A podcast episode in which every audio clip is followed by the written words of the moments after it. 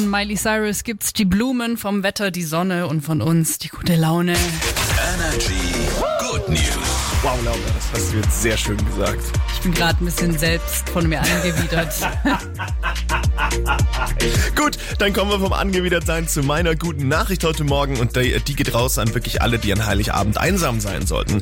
Weil am Fest der Familie niemand das Gefühl haben sollte, allein zu sein, veranstaltet der Kreisdiakonieverband wieder ein Heiligabendfest in der Feuerseemensa in Ludwigsburg. Dahin ist dann jeder, jede eingeladen, die am 24. Dezember niemand zum Feiern hat oder halt einfach einsam ist oder vielleicht sich auch das Essen nicht leisten kann. Von 16 bis 20 Uhr gibt's erst Kaffee und Gebäck, später dann ein festliches Abendessen. Es wird auch ein bisschen Bühnenprogramm geben, es äh, wird ein Quiz abgehalten und dann lockt auch noch der Auftritt einer Jazzsängerin. Sehr schöne Sache. Ja. Kurz vor Weihnachten noch schnell online ein Angebot shoppen, um alle Geschenke zusammenzubekommen. Das ist gerade auch bei mir Phase.